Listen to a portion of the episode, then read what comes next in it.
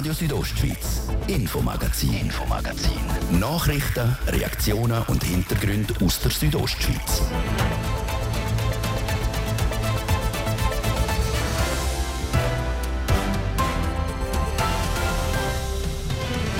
Strom sparen, das Licht löschen, nicht zu fest heizen, Sätze, die man momentan täglich hört oder liest. Und Strom sparen ist nicht nur bei uns in den eigenen vier Wänden angesagt, sondern auch bei den Unternehmen. Die Kantonalverwaltung will hier als grösste Arbeitgeberin in Graubünden mit gutem Vorbild vorausgehen. Wie diese Strategie genau soll aussehen wir schauen sie uns an heute im Infomagazin. Und wir machen einen Ausflug auf einen neuen Klettergarten. Und der ist nicht, wie man es vielleicht vermutet, einem Fels, sondern an einer imposanten Bruckzeu. Wie das soll funktionieren, ihr hört es noch in dieser halben Stunde. Das ist der Montagabend auf Radio Südostschweiz. Am Mikrofon ist Adrian Kretli. Man soll sparsam mit Strom und Gas umgehen. Das ist der Appell vom Bund für die kommenden Wintermonate. Angesprochen sind nicht nur Private, sondern auch die Unternehmen. Auch sie haben noch viel Potenzial zum Energiesparen, sind sich die Behörden sicher. Wie konkret das soll umgesetzt werden, ist an vielen Orten noch nicht so klar. Immerhin hat der Kanton Graubünden mittlerweile einen genauen Plan vorgestellt. Zeraina Zinsli berichtet. Sie ist die grösste Arbeitgeberin in Graubünden, die Kantonalverwaltung. Auch sie will einen Beitrag leisten und Energie sparen. Dafür hat der Kanton einen dreistufigen Massnahmenplan vorgelegt. Mit dem soll es möglich sein, ganze 15 Prozent an Energie einzusparen. Keine einfache Aufgabe, wie der Bündner Energiedirektor der Mario Cavigelli sagt. 15 Prozent ist ein ambitioniertes Ziel, ein ehrgeiziges Ziel. Äh, man muss sich vorstellen, dass insbesondere in der Wirtschaft äh, die Energie natürlich schon immer ein Produktionsfaktor war, konkret ein Kostenfaktor war und man versucht hat, natürlich äh, Energie zu sparen. Und jetzt on top, also da drauf nochmal 15 Prozent einsparen, das ist zum Teil recht herausforderungsreich. Trotzdem sehr er zuversichtlich, dass das Ziel könne erreicht werden und zwar in drei verschiedenen verschiedenen Phasen. Die Phase 1 die läuft aktuell.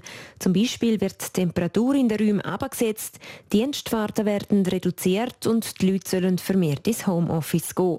Phase 2 tritt dann mit dem Monat in Kraft. Da werden beispielsweise die elektronischen Geräte auf ein Minimum reduziert. Wir gehen davon aus, dass wir während der Phase 1 und 2, wo jetzt einmal lanciert ist, Strom, Elektrizität ganz konkret können sparen können. 5% äh, möchten wir allein schon mit nur Strom sparen erzielen.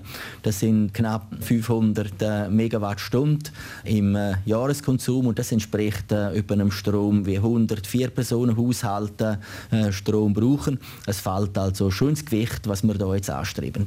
Auch wenn die Phase 1 und 2 grosses Potenzial haben, um Energie einzusparen, sage ich das noch nicht genug. Darum geht der Plan noch weiter für den Fall, dass es dann äh, wirklich, äh, sagen wir, ernsthafte Zeichen gibt, dass man der drohenden Energiemangellage wahrscheinlich nicht ganz können entweichen, wenn vielleicht Szenarien darauf hinweisen, man könnte nicht ausschließen mehr, dass es Kontingentierungen gibt, bei Gas oder bei Elektrizität. Für den Moment müssen wir natürlich auch parat sein. Die Anzeichen können unter Umständen sehr schnell kommen. Darum ist Vorbereitung selbst für so ein Szenario entscheidend. Und äh, die Phase 3 ist ja dann wirklich nicht mehr eine lustige Phase, weil dann sind wir wirklich in einer schwierigen Situation und dann ist es nicht mehr nur noch Komfort einbußen für die Mitarbeitenden. Dann gibt es auch dort und da Verzichte, die durchaus ein bisschen schmerzlich sind. Im Konkreten werden dann beispielsweise einzelne Anlagen und Gebäude außer Betrieb genommen. Weiter ist, wie auch in Phase 1 und 2, unter anderem das Homeoffice-Teil von Phase 3. Und da stellt sich die Frage, werden die Energiekosten so einfach auf die Angestellten abgewälzt? Wenn man es mit dem groben Rechen anschaut, äh, gibt äh, Homeoffice ausüben keine Mehrkosten für den privaten Mitarbeitenden, weil er hat äh, im Winter so oder so eine geheizte Stube auch zwischen 12 und 2 oder aber am Abend um halb sieben äh, über die Nacht in einen gewärmten Raum. Insofern nutzt man einfach den Ort, wo schon warm ist, äh, für das Schaffen. Äh, die Vorstellung, dass man Kosten in irgendeiner Form verlagern würde, die ist falsch. Das Wichtigste ist, dass alle, ob privat oder auch Unternehmen, einen Teil beitragen. Die einen mehr, die anderen weniger. Für den Kanton ist eins klar. Er will mit seinem Massnahmenplan als Vorbildfunktion vorausgehen. Der Plan alleine langt aber noch nicht. Der Kanton Graubünden ist erst ein Vorbild, wenn er als grösster Arbeitgeber im Kanton am Schluss dann eben auch tatsächlich Energie einspart.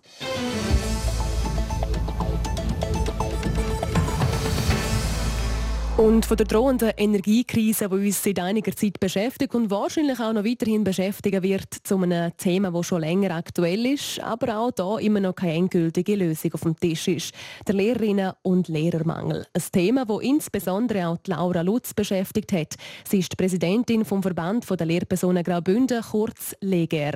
Nach fast drei Jahren ist für sie Schluss auf dem Posten. Laura Lutz trifft, tritt per Ende Schuljahr als Prä Präsidentin vom Leger zurück. Der Patrick Ulber hat mit ihr über den Entscheid geredet. Also der Entscheid ist eigentlich für mich persönlich und privat schon länger gefallen. Ich gehe auch aus privaten Gründen. Es hat überhaupt nichts mit dem Verband oder mit meiner Stelle hier als Lehrerin zu tun. Es sind private Gründe. Ich verlor den Kanton und ich habe für mich aber bestimmt, dass ich möchte meine Amtszeit fertig machen für den Ligier.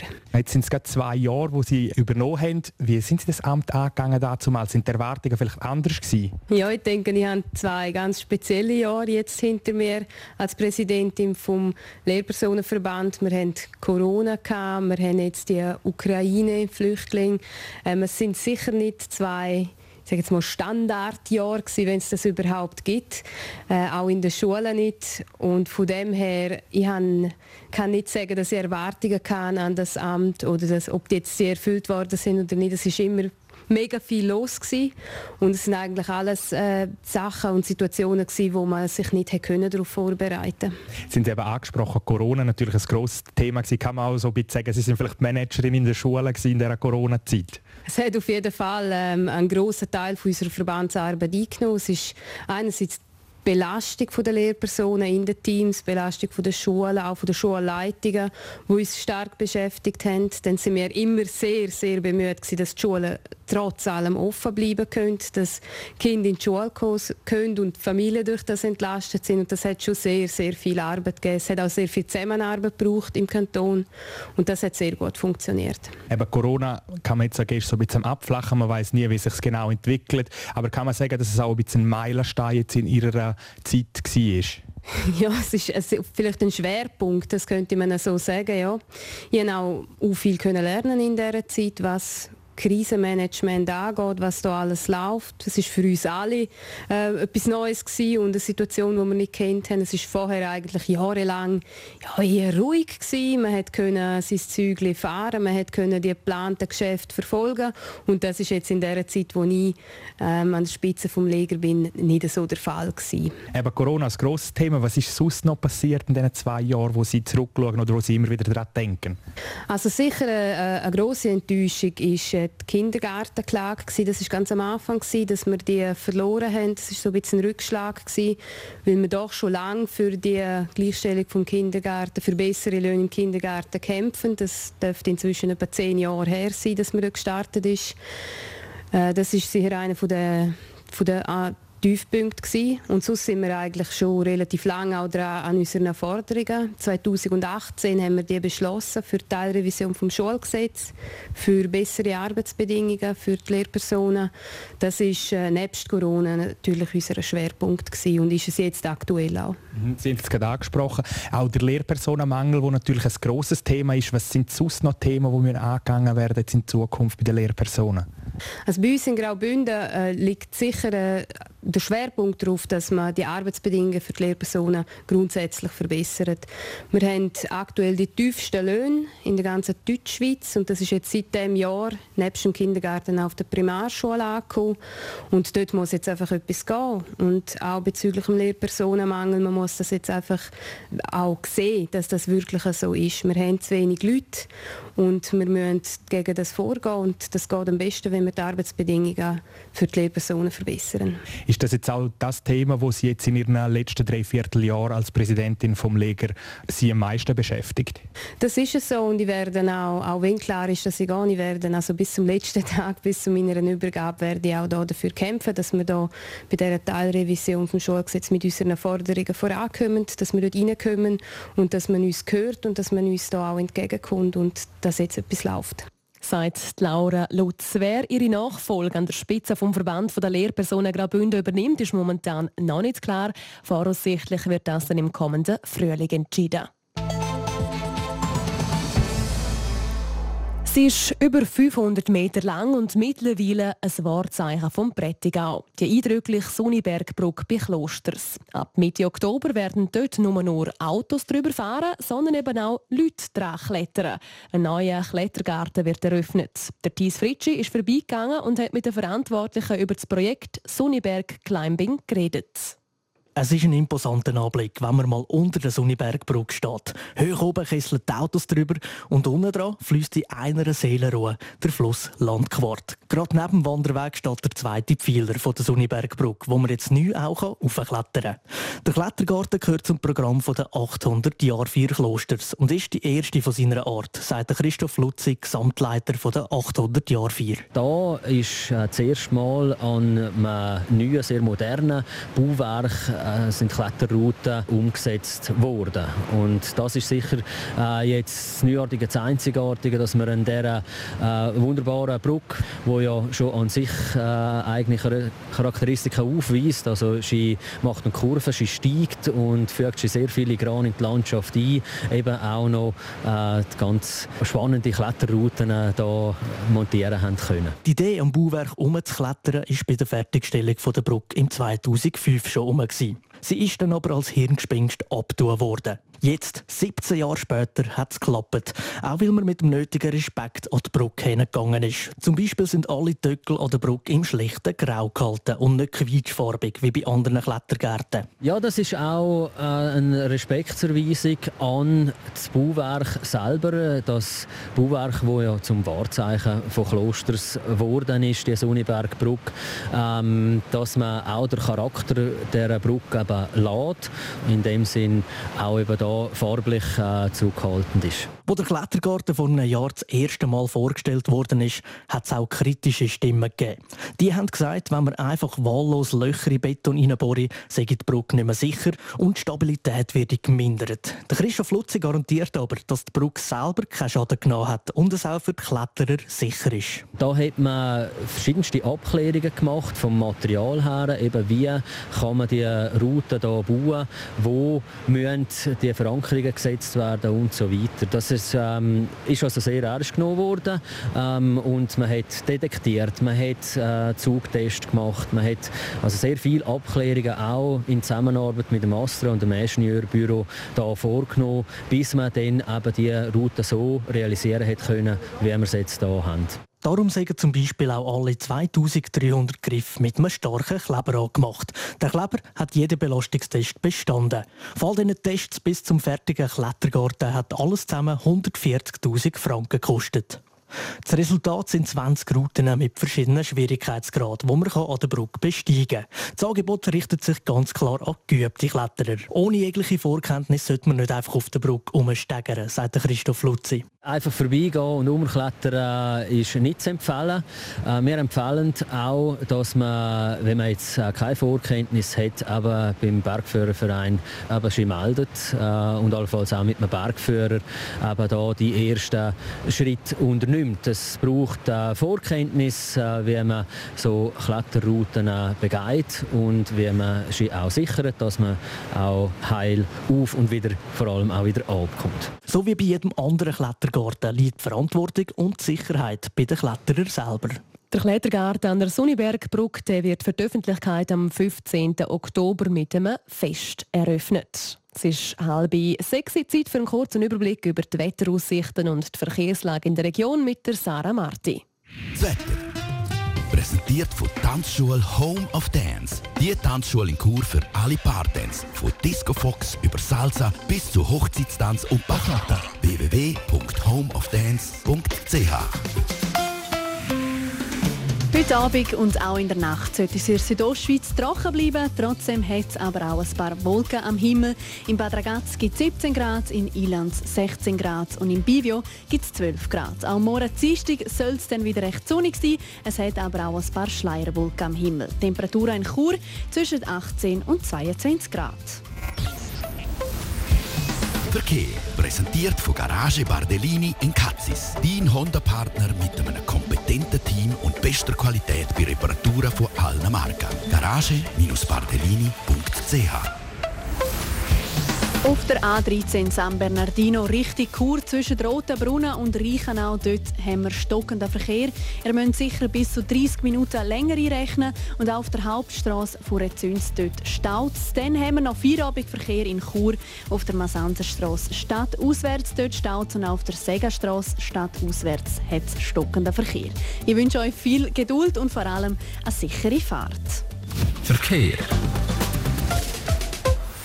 Ich gebe zurück in die Redaktion zur Adrian Kretli. Radio Südostschweiz, Infomagazin, Infomagazin. Nachrichten, Reaktionen und Hintergründe aus der Südostschweiz.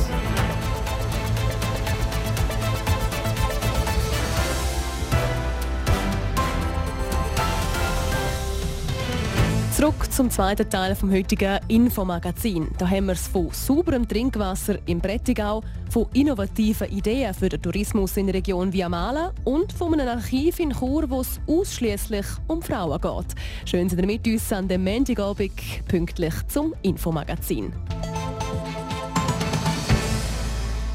Sauberes Trinkwasser direkt ab dem Hahn. Etwas, was für uns Schweizerinnen und Schweizer selbstverständlich ist. Aber wie bleibt das Wasser überhaupt so sauber und wie werden die Leitungen gereinigt? Mit diesen Fragen hat sich kürzlich auch die Gemeinde Schiers befasst und hat für ein Pilotprojekt mit einer Firma aus Sargans zusammengespannt.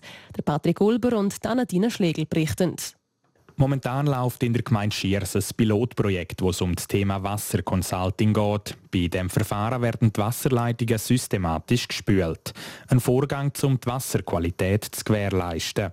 Das Wichtigste dabei ist die Planung, sagt Janet Lippuner. Sie ist Steilinhaberin bei Uli Lippuner AG, wo die Spülungen durchführt. Wichtig ist, dass man eigentlich im Vorfeld das ganze Netz anschaut, dass man hydraulisch anschaut, von wo kommt das Wasser. Also man muss immer schauen, dass man mit einer sogenannten klaren Wasserfront, also mit sauberem Wasser spülen. Dann muss man eigentlich einen sogenannten Spülplan erstellen, wo man dann Abschnitt für Abschnitt eigentlich aufschreibt, welchen Schieber muss ich zutun, welchen Schieber muss ich öffnen und von wo kommt das Wasser. Bei dieser Untersuchung mache ich mir zwei Spülungen. Eine im ersten Jahr und nochmal eine im Jahr darauf zur gleichen Zeit.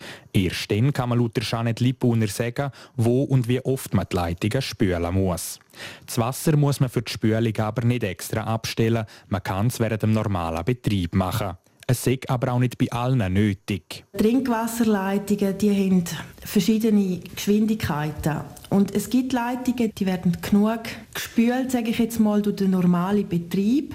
Aber es ist so, dass man immer wieder streng hat oder halt Abschnitte hat, wo die Geschwindigkeiten nicht erreicht sind, weil nicht so viel Wasser bezogen wird. Das führt dazu, dass dann die Leitungen eben nicht genug gespült werden. Insofern können sich Mikroorganismen, Biofilm oder andere Ablagerungen in den Leitungen bilden. Das ist aber nicht tragisch, sagt der Matthias Beckmann vom Bündneramt für Lebensmittelsicherheit. Trinkwasserqualität ist grundsätzlich recht gut, trotzdem sind so Spülungen wichtig. Das sollte auf regelmäßiger Basis auch durchgeführt werden. Es ist auch bekannt, dass sich Biofilme in den Leitungen bilden. Das lässt sich auch gar nicht vermeiden. Das gehört so zur natürlichen Flora des Trinkwassers. Das ist grundsätzlich auch nicht in irgendeiner Weise gesundheitsgefährdend, aber man kann mit solchen Spülungen, wenn man sie äh, fachtechnisch richtig angeht, diesen Biofilm auch von Zeit zu Zeit wieder reduzieren. Und genau das wird jetzt beim Pilotprojekt in Schiers gemacht. Läuft alles nach Plan, ist das Ziel, dass man das neue Verfahren auf andere Gemeinden ausweitet. Der Patrick Ulber und Anna-Tina Schlegel über sauberes Trinkwasser, das eben doch nicht ganz selbstverständlich ist.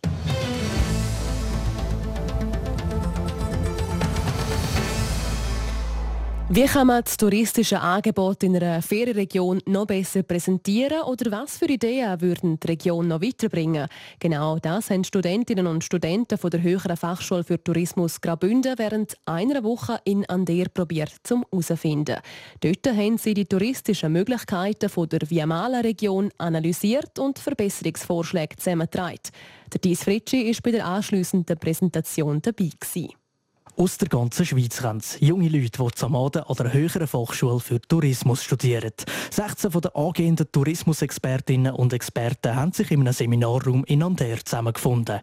In kleinen Gruppen haben sie eine Woche lang Angebote von Via Mala Tourismus untersucht und jetzt das Ergebnis zu diesen fünf Themen gezeigt.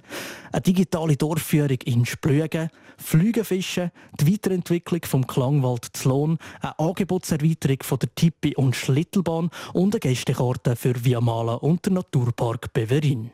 Dannenhofer ist im fünften Semester und hat sich der Klangwald vorgenommen.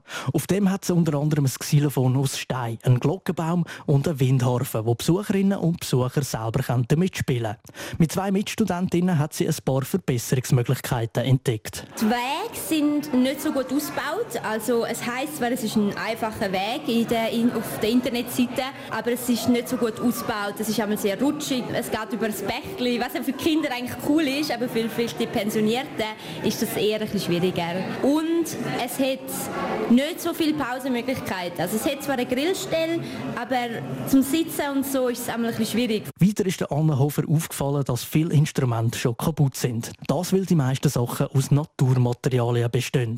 All die müssen wir darum ersetzen und der Klangwald selber interessanter gestalten, finden Sie. Dass man es sicher ein bisschen kinderfreundlicher auch gestaltet, dass ähm, ein Kind auch einen Anreiz hat zum Weiterlaufen, dass vielleicht eine Geschichte dahinter gibt ähm, und ein Maskottchen, also es hat ja so einen schönen Zwerg und den könnte man eigentlich auch wirklich brauchen. Dass es einfach attraktiver ist in der Vejamala Region, weil momentan habe ich das Gefühl, ist der Klangwald nicht so präsent und dass man den einfach wieder präsent macht. Etwas, was aber gar nicht präsent ist in der Viamala Region, ist eine Gästekarte. An das Problem hat sich die Gruppe von Lars Günther gemacht. Für ihn ist klar, was für Angebote auf so einer Gästekarte müssen drauf sein Ein Mobilitätsangebot und Vergünstigungen von Bergbahnen. In einem weiteren Schritt müssen wir jetzt die Partner ins Boot holen, sagt er. Also jetzt müssen wir sicher noch mal ganz konkret werden, auch noch mal nach der Präsentation mit diesem Auftraggeber das anschauen, was wollen wir wirklich alles drin. Also hat unsere Karte Inklusivleistungen, gehen wir auf Rabatt ein, schauen wir Trends an. Und dann wird es einfach wichtig sein, dass man die Leistungsträger informiert, Hotels, Bergbahnen, einfach, dass das Projekt da ist. Und im letzten Schritt ist dann einfach auch das Vorstellen hier der Bevölkerung, also der Einheimischen, der Zweitwohnenden, dass das Angebot wirklich realisierbar ist.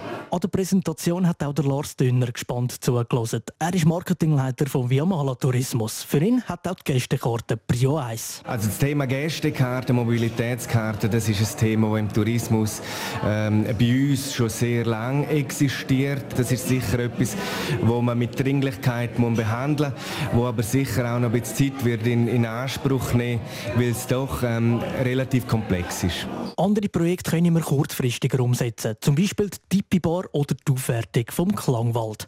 Ob umsetzbar oder nicht, das kommt eigentlich gar nicht darauf an. Beide Seiten haben von dieser Projektwoche können profitieren. Das ist natürlich ein Mehrwert für beide Seiten. Sie lernen im Studium dadurch ähm, den reellen Einsatz oder die reelle Arbeit in, in den Tourismusorganisationen kennen, kriegen einen Einblick.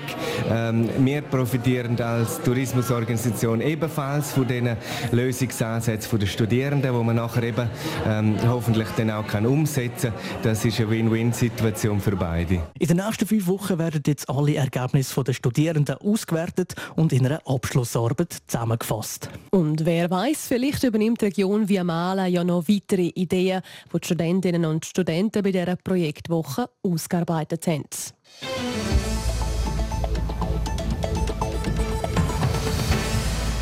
Vor 25 Jahren ist das Frauenkulturarchiv Graubünden gegründet worden. Für die Stiftung ein guter Grund zum Feiern. Was genau sie macht und was sich seit dem Anfang verändert hat, diesen Fragen sind Andrea Sabadi und Anatina Schlegel nachgegangen.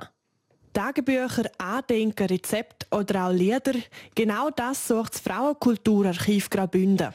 Die einzige Anforderung an die Unterlagen oder die Traditionen ist, dass sie von Bündner Frauen stammen. Weil so Sachen in den 90er Jahren in Graubünden noch nicht als archivwürdig angeschaut worden sind, hat Silke Redolfi das Frauenkulturarchiv ins Leben gerufen. Ich selber habe äh, meine Litzarbeit zu einem Frauenthema gemacht und habe einfach die Antworten gekriegt von Vereinen und Privatpersonen. Wir haben alles schon entsorgt.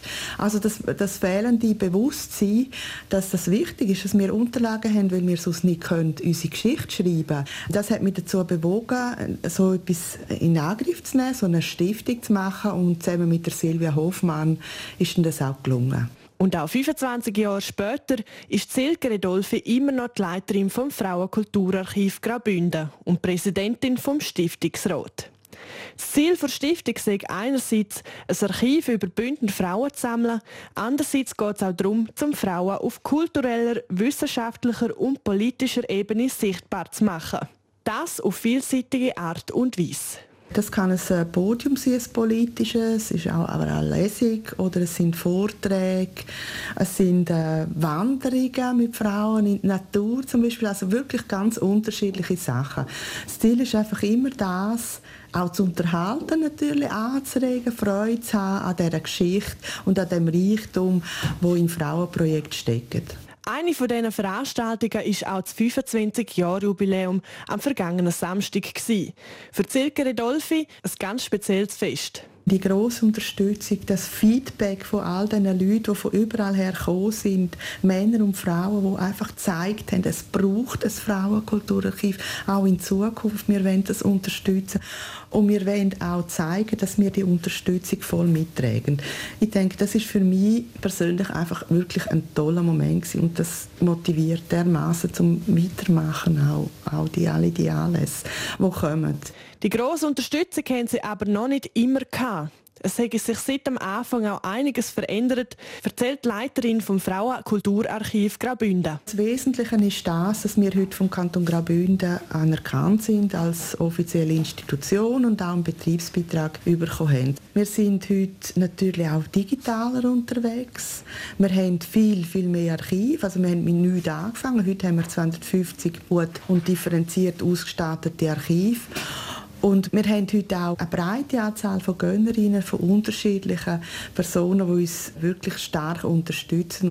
Auch wenn sich einiges geändert hat seit dem Anfang, das Ziel ist immer noch das gleiche, nämlich die Frauen sichtbar zu machen. Übrigens sucht das Frauenkulturarchiv Graubünden laufend nach verschiedensten Gegenständen oder vielleicht auch nach Rezepten, die man von einer Vorfahrin übernommen hat. In so einem Fall kann man sich melden unter www.frauenkulturarchiv.ch. Wechseln wir zum Sport. RSO Sport.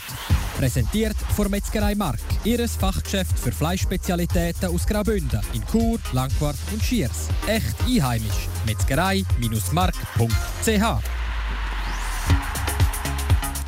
und eigentlich trifft man sie nicht so oft an in der Schweiz. Die Hockeyspieler aus der NHL die sind eigentlich in Amerika. Heute Abend ist das aber anders. Und mit drin ein Bündner, der Churer Nino Niederreiter, Patrick Ulber. Ja, im Rahmen von der Global Series Challenge trifft der Bündner heute Abend mit seinem Team Nashville auf der FCC Bern.